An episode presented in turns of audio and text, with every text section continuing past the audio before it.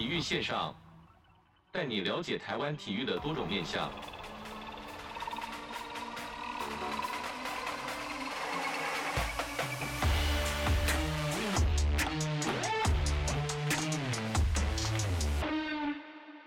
十一比二十二，后排用吊球，这个手到油，再过来，可惜这手出线。实维持这颗球其实很可惜是什么？哎，这个球其实。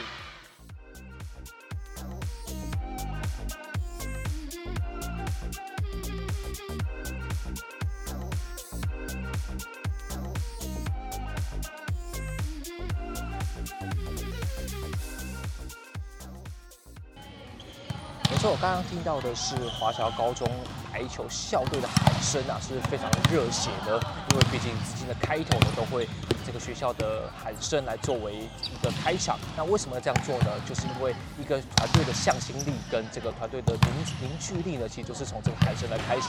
子敬从这个以前的运动员开始，就非常喜欢喊声这个环节啦，因为我觉得很感动。到现在其实我听了不同不同每一种项目，都觉得非常感动。因为在那个状况下，就能凝聚所有的队友跟所有的向心力。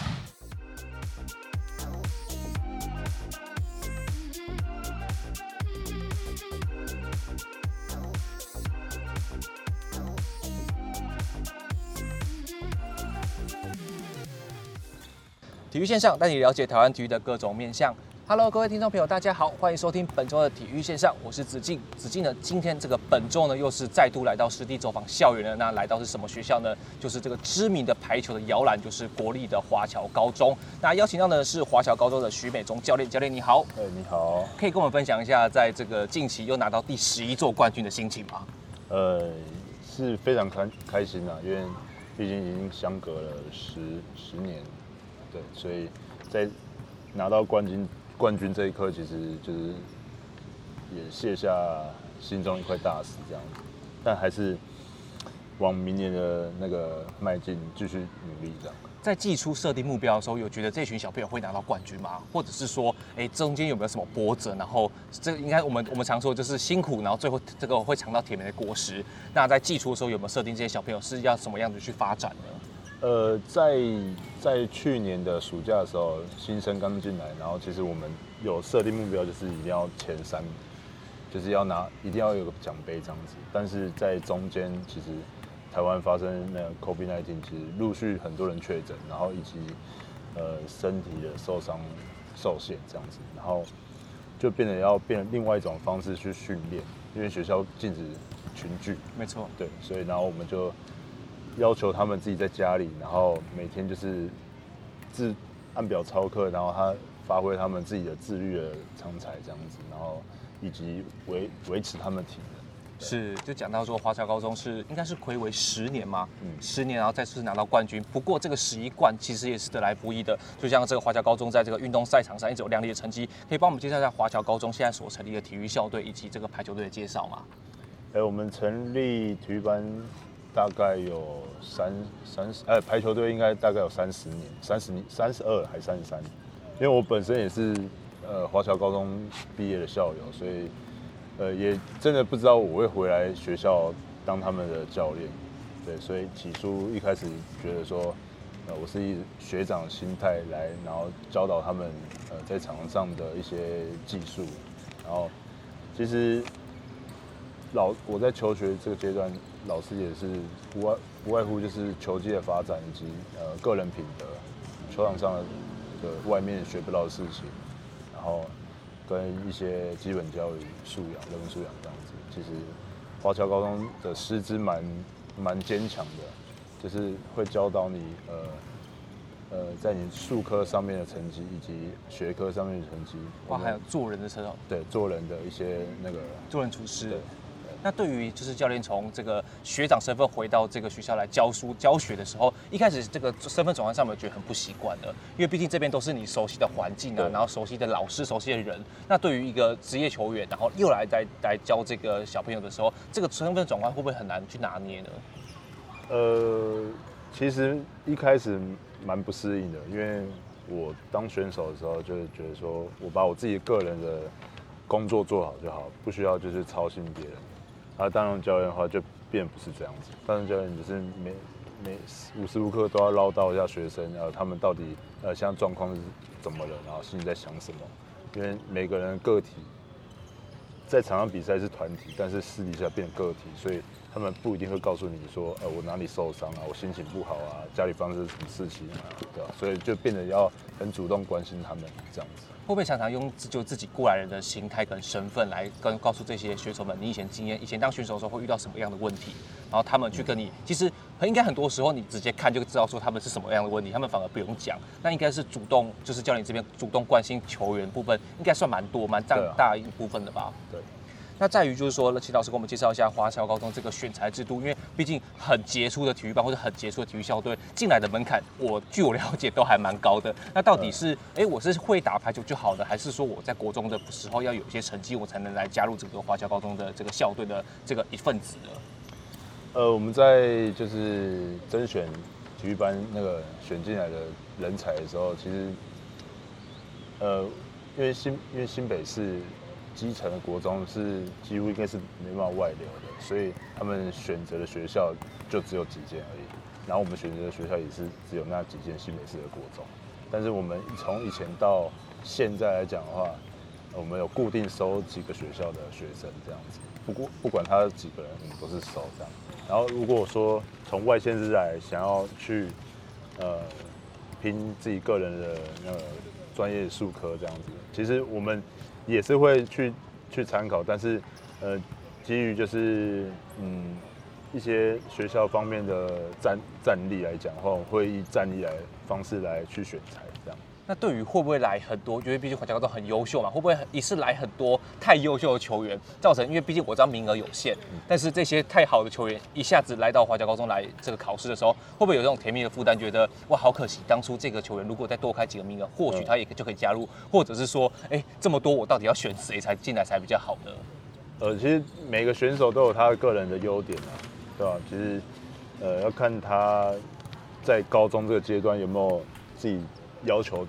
要求自己啊，其实我们已经变成开放式的教学，我们教导给他给他们，但在球场上他们就尽全力去做，做好他们该做的事情。我们不会用呃就是打骂的方式，然后然后去教他们这样，这样这因为时代已经不同了。是对。那可以跟我分享这三级体系，就所谓从国中端到高中端到大学端这部分学校是怎么去配合的呢？国中是有哪些学校？然后甚至高中毕业之后，是不是又可以往这个职业或者是大专上面去走呢？呃，我们华侨高中目前就是从我当选手的时候，我还是高呃，对我大学的时候，那时候就已经有跟台湾师大就有配合说，就是呃，你进台湾师大的学生，你可以代表。呃，师大去打企业联赛，这个这个这个舞台这样子。但如果说你你一毕业之后，呃，想要就业什么保障什么的，其实他们公司也也蛮乐意，就是帮助刚毕业的毕业的新呃毕业生这样子。所以就是变得，呃，你可以一边打球，又又可以觉得说可以赚一点外快。对那可以聊一下，就是国中端的部分。说刚才有讲到这个人才不外流的这情况，因为我所知道，像田径或者是棒球，他们其实很多的选手都会造成外流。例如说，像是呃很多东部的选手可能会到桃园去打棒球，那可能田径部分可能会到这个也是到桃园去来来，来跑田径。那对于新北市是怎么去维持这个排球外人才不外流，都可以保留在新北市呢？诶，讲到外流这个这部分，其实外流因为。在新北市政府体育体育署这种已经有规定说，就是有外流的话，可能学校的专业教练被被打。哦，是打丙等、一等什么的。那对于就是从国中端来到这个华侨高中就读这些选手呢，对于学生来说，因为子金自己是体育班上来的，嗯、那就会觉得说，学生可能在往往追求这个数科成绩，加上这个华侨高中的成绩这么好的情况下，学科部分会不会有一些的勉强？或所谓勉强，意思是说，其实练球都已经很累了，嗯，然后我又在念书的情况下，会不会造成一个就是读书跟数科部分之间的失衡的状态呢？其实我们这几年有在跟。在在地呃本本地班的一些老师，他们去接下说，就是我们收进来的学生，如果成绩算是上上可的，成绩有到这个学校的话，我们体育班的学生可以放在本地班这样念书，然后他们一下课的时候再来练球，就是变得就是呃，你学业不会被荒废掉，然后只只为了学术科这样子。其实两边就是要综合。那学校这边有没有开一些客服的一些呃，有我们专班，或者是来给这些呃准备？因为毕竟还是要考学测吧，要考学测的这些选手跟这些学生一起来就读的。我们在现在我们这些就是像休赛季啊，我们现在都会开，就是请学校老师帮忙，呃，在四点以后六点开始上课，然后上到八点这样。哇，是有有点像晚自习的概念。对，晚自习。可是我们是有聘请，就是学校老师帮忙，就是。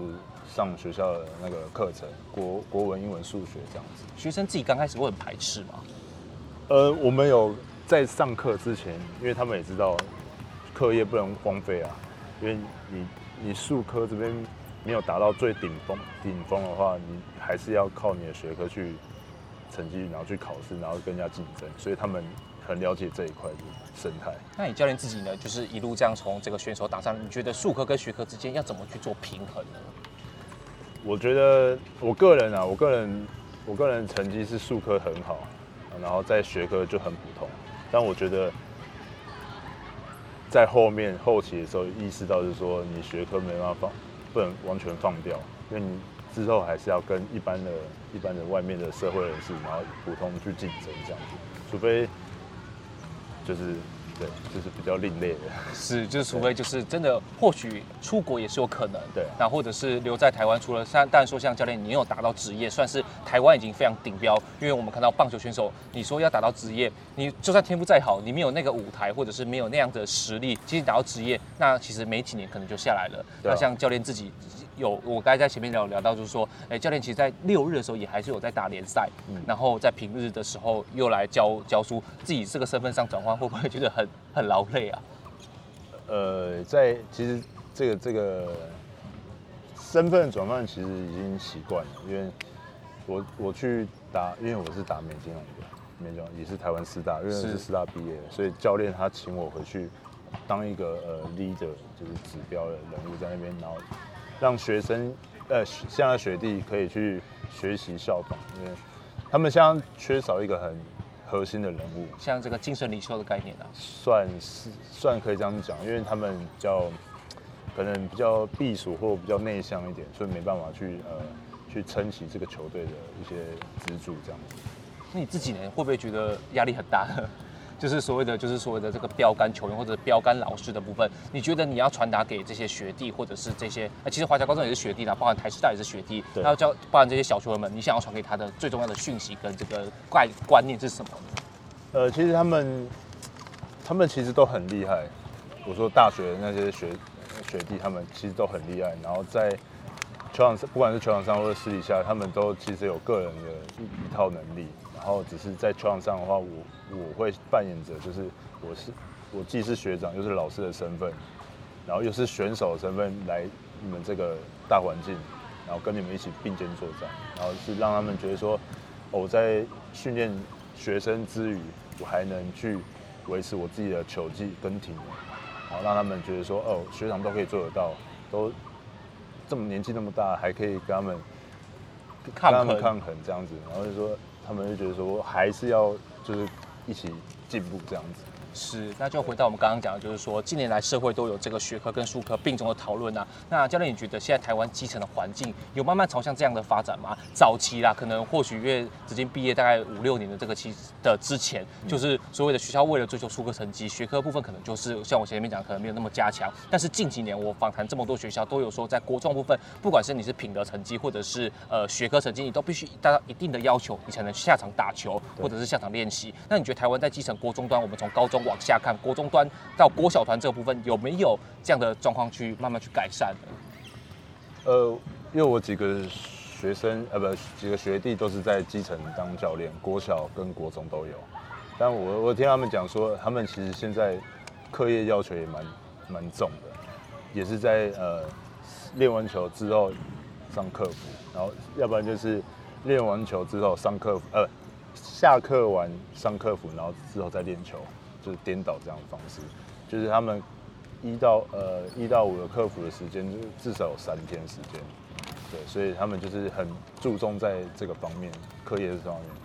是，就看起来在在这个国中段甚至国小段的教练，其实都有一定的这个培养这些人才。就除了这个数科成绩好以外，那其实相对的到了高中段应该会比较好带吧？就是所谓的国中段的这些小朋友，除了有学科实力以外，数科成绩也有。那到了高中段的时候，他其实有一般一般的这种具有学识素养的成分，应该教练这边应该会比较好去体系他，比较好跟他讲，应该就一点都通吧？对，应该真的都有都有差吧？有有差，因为国中的话，你可能就是。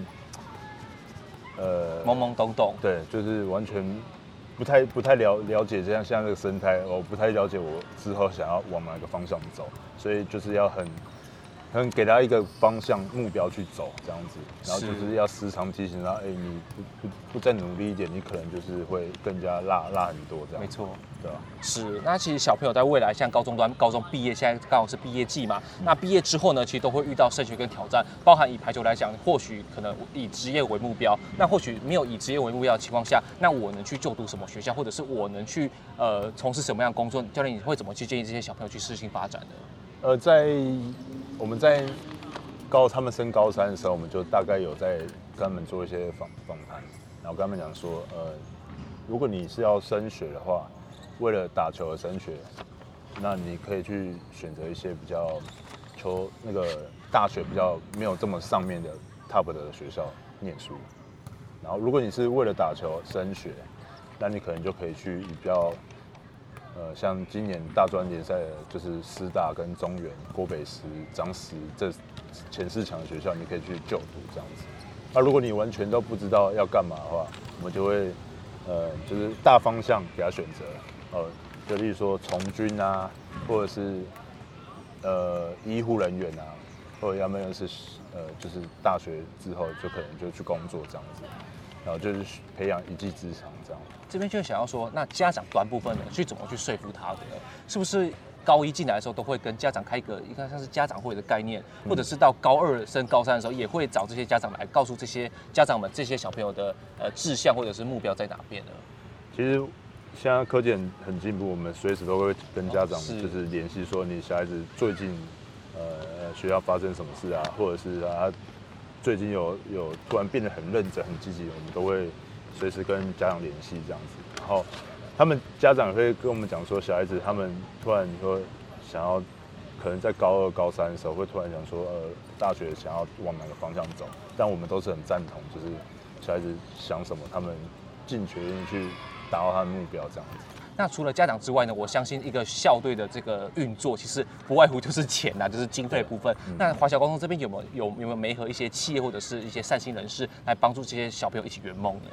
我们我们有一些拉，就是赞助商，就是比如说就是旁边的公庙，就是某公庙，然后以及呃一些福伦社，然后跟当地的里长，然后因为我们前一阵子有去做那个进阶。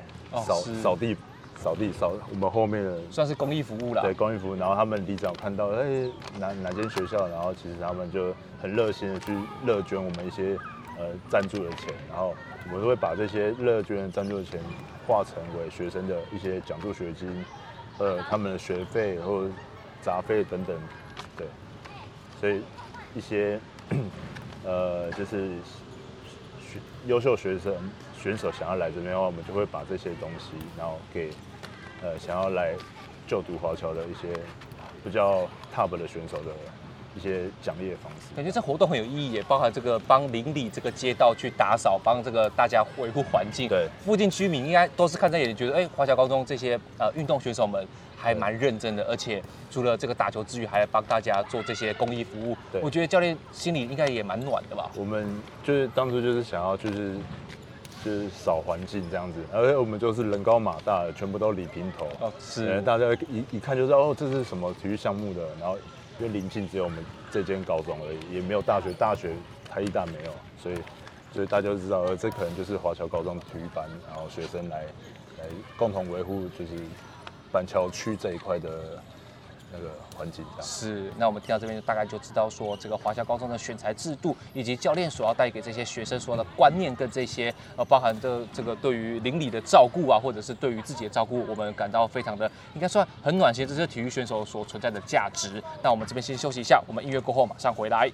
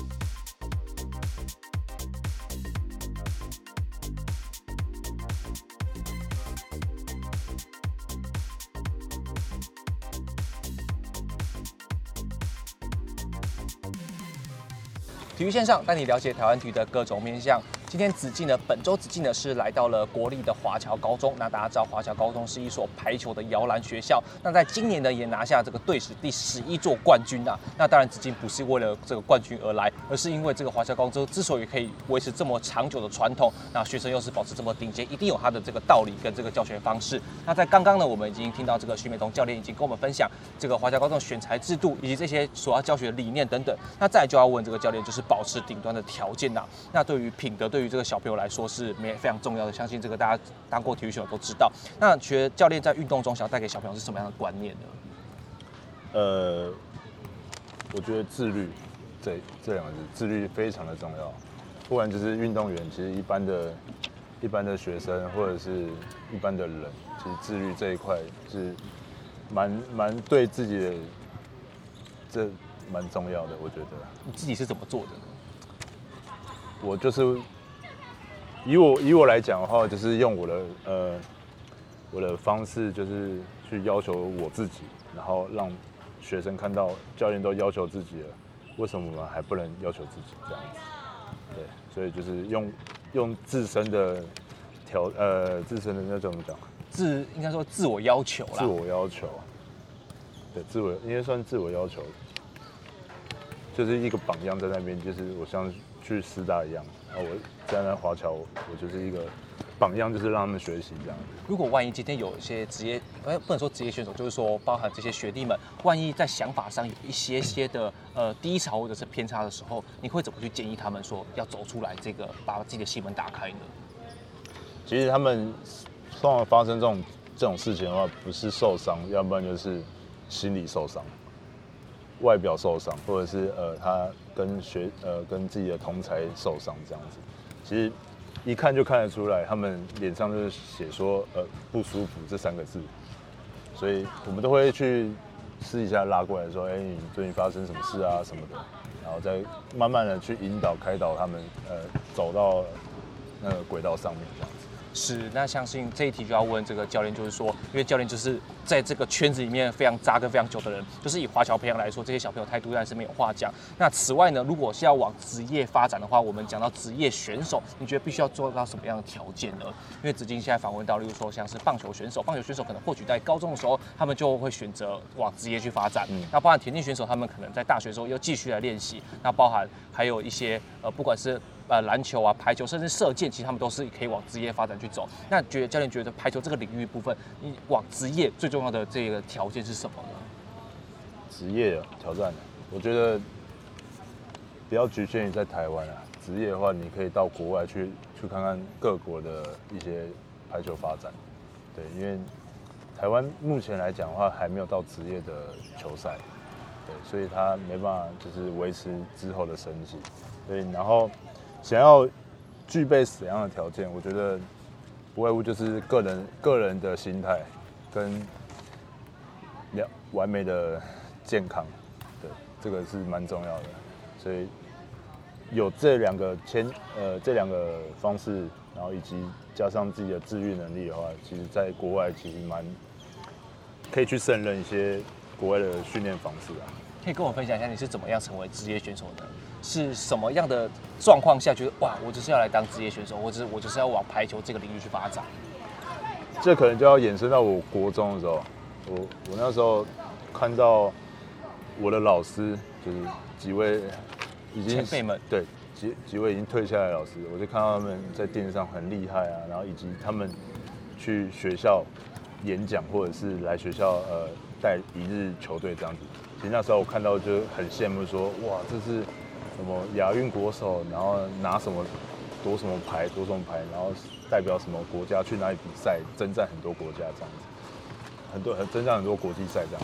然后我其实心里就一个垫垫下一个目标，就是说我以后也要跟学长一样，我就是要当国手，然后一直飞，一直出国比赛这样。我那时候心国一的时候看到，心里是这样想的。然后慢慢的，哎，突然有长高了，就其实身材身材方面其实还是很重了，很重了，对吧？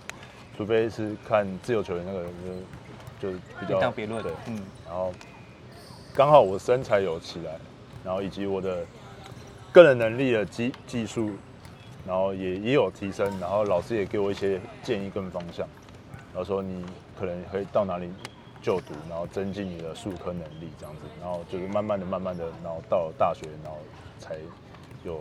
这个能力，然后到国家队这样子。照现在以现在往回看，其实你当初国一设定的目标都达到了，就是所谓的诶打国家队，然后到处飞去比赛，诶这个这个成绩有了。对。然后现在来回来当这个这个华侨高中的教练，诶这个也有了。对。那对于你现在，你有没有什么话想要对你以前的那个人说的？以前的自己，就是告诉自己说，哎，其实我其实不难，我真的做到了。对。但这个难，其实还真的蛮难的。是，是真的蛮难，因为长高这部分其实这。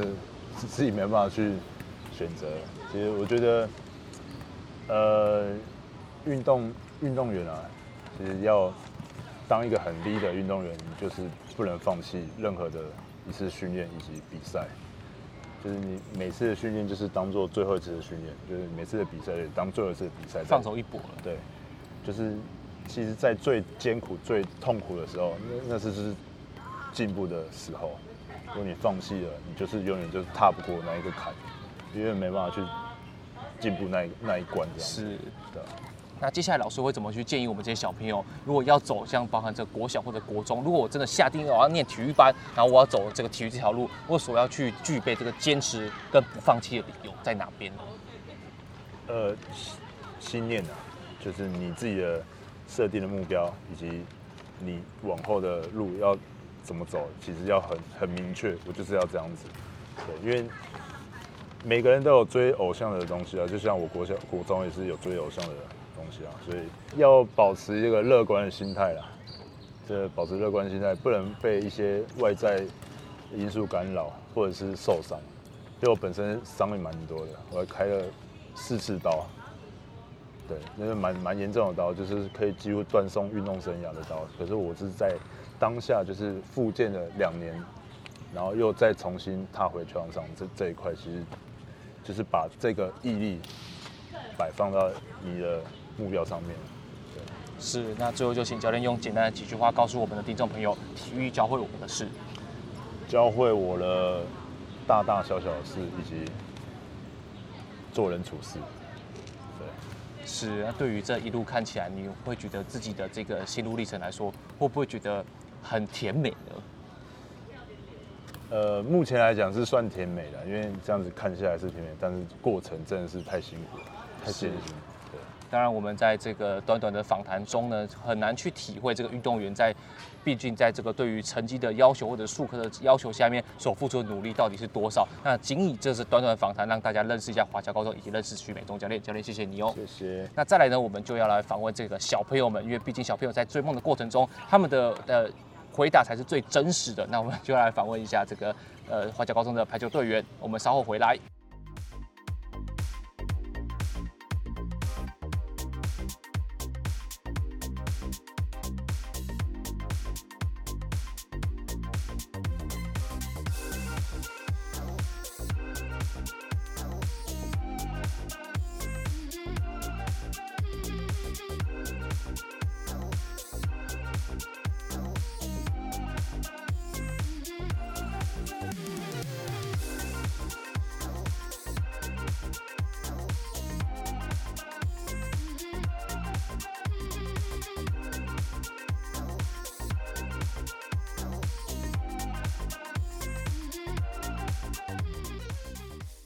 体育线上带你了解台湾体育的各种面向。今天呢，子敬是来到了国立的华侨高中。那在上一段节目中有呃有跟听众朋友分享这个华侨高中的这个选材制度，以及许美忠教练所带领的这个团队主要要求以及带给学生的态度等等的方面的品德问题。那再来呢，我们就要真的要访问小朋友，因为毕竟我们这个节目的传统就要访问小朋友来听听他们最真实的感受。那首先先给我们介绍一下你自己的名字以及场上的位置还有背号。呃，各位大家好，我是苏彦成，在华侨高中担任的是。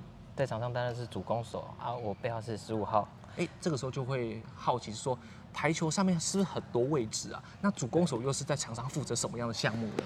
主攻手在上面是负责，主要是得分，然后之后如果大家乱的话，你可以稳住大家的那个乱的心，然后之后带领大家。我们常看到这个举球员把球举起来，然后一个就是有一位球员就把他这样打下去，那个就是主攻手的工作吗？对对对。你会觉得很帅啊？有啊，得分得下去很爽。那刚打到对面的时候，发现对面没有接到球，或者是被你直接 hand out 的时候，会觉得哇，我这一球的得分效益非常高，那个成就感应该是非常足够的吧？对，然后这样也可以带动大家的气氛。是，那讲到气氛，就是说当初是怎么来参加，应该说是怎么踏上排球这条路的呢？而进而来华侨高中来拼搏这个排球的成绩呢？在我国小三年级的时候，就因为早上跟中午都要读书嘛，因为早自习跟午休，然后我就想说。太无聊，然后就那时候国小也有社团，我想说去参加看看，然后就打一打就有兴趣了。啊，可是到了暑假三升四的时候，因为暑假没有放假要练习，然后我就想说放弃不想打，想要玩一下啦。对，想要玩一下。啊，结果后来老师我过了两三天没去，老师就跑来跟我讲，然后说也跟我爸爸妈妈讲。就想试图把我再拉回去练，然后就后来讲一讲，我就被老师说服，就再回去练了。那当初就要这下下一题就要问，就是说，哎，当初觉得不想念书，不想读书，然后不想早自习，然后才来参加排球队。可是刚才我们听到这个徐美中教练有说，华侨高中现在有来就是做一个课辅，或者是做一个呃安亲的这些的活动跟这课业发展。那你觉得到最后反而到最后还是要来读书的情况下，你自己是怎么想的呢？自己觉得，因为到后面才知道读书是真的很重要。我们现在到了高二，然后才开始有课辅。啊，因为因为跟练球强蹦，所以就练到那时候准备要上课，然后就上完课就剩下的时间就自己运用，看要干嘛都可以。然后最后到六点的时候再回来课辅，这样子。对。那你觉得课业跟学就是术科跟学科之间有没有常做拉扯呢？我很常听到很多这个小朋友运动员就说，哇，我觉得我今天已经上了一整天的课，然后我下午又练了半天的球，哦，好累哦，晚上又要克服，然后回家其实又又其实还蛮晚的。那这两者之间要怎么去做平衡呢？你自己有没有觉得负负担不来呢？诶，其实会，但是就自己调整嘛。可能一天这样练得很累，然后又读书很累，跟这一天给你休息，然后隔一天再读一点书。然后隔一天再休息，这样。那你觉得这样的过程中，你觉得是必要的吗？我觉得是，我觉得一定是要的，因为读书真的很重要。是，那你觉得你到现在高二升高，准备要升高三嘛？嗯、对于目这个未来想象跟目标，有没有一个很明确的方向？因为在升高三，就是再拼一个高中联赛冠军，啊，再就书也要读好，然后考上一个好的大学。是，那你觉得打球到目前为止，你觉得排球或者是这个团队运动带给你什么东西？而往后呢，你毕业之后，排球又能带走什么样的东西？其实排球它的团队一个团队项目，它带给我，就是会让我们，哎、老师都会教我们做人处事，他在教我们教我们礼貌，问到看到老师都要问好，然后说还有纪律，就是不能上课什么的都不能乱，就是都要。很乖，听守规矩，对，很守规矩，就不会像其他高中生，有的高中生啊，会就是上课不上课，在那边打闹，就是欺负老师啊，等等之类的。在体育班应该是没有，应该是绝对不可能有这个方这个状况发生的。对对对。那你觉得带走呢？你今天有具备这些能力之后，你觉得排球练完排球之后，你到了往后的人生，你可以带走什么样的东西？抗压力吧，还有，对，就是如果。以后遇到抗压性的话，遇到挫折啊，挫折，遇到不好的事情，遇到不对，遇到不好的事情的话，你可以就迎刃而解，什么事都会很有抗压性，不会一下就被打败。是，就觉得说好像又比较乐天的心态，因为毕竟你在排球这么辛苦的环境下都撑过了。对。那到了往后，或者甚至到出社会以后，你可能会遇到，例如说啊、呃，老板可能跟你不合啊，或者是呃朋友跟你不合。那其实对于这些这些的压力跟这些的不愉快，其实透过包含运动，透过排球的这些曾经学习到的东西，其实都还可以蛮可以消化掉的啦。对对对。那再来，你可以用简单几句话告诉，不管现在是国中或者是国小，还在这个运动这条路上所努力的小朋友们，有没有什么话想跟他们说，跟他们加油鼓励呢？诶、欸，我高中其实有一个目标，就是因为我爸爸跟我讲说他想要上电视，我就用这个目标，然后再来带动自己，每天努力的练球。就是不要喊辛苦，不要喊累，每天练，练完都会感觉很有成就感，呃，一天比一天进步，这样子才可以努力，然后让我完成我爸爸梦想，也完成我自己的梦想，然后说达到好一个好的成绩，让老师也开心，然后我们也重返荣耀。是，那对于这个目标应该是完成了吧？像今年拿到第十一座冠军，那爸爸应该也有在现场来看你比赛，有，有，那他应该有上镜头吧？有。那对于爸爸来说，他应该是。我觉得他内心应该会非常的骄傲，有你这样的儿子，有这个小孩，然后还真的帮他完成这个梦想。你有没有什么话想要对爸爸说的？诶、欸，爸爸，我也谢谢你这些年来的照顾，因为没有你支持的话，我可能也不会走排球这条路。所以一开始也是因为你支持，我才会这样继续打下去，然后也花很多钱保养我，买很多东西给我吃，啊、对，菜啊。对，还有高蛋白那些给我给我喝，然后让我有这么好的的一个好的身体，对，来去对抗这个每个比赛。对，是听到这边就知道说，哇，这个练运动小朋友除了自己本身不好之外，他也懂得感恩，甚至可以去完成这个家人的梦想。今天很开心邀请到这个小朋友来跟我们分享他的排球故事，谢谢你哦，谢谢大家，谢谢。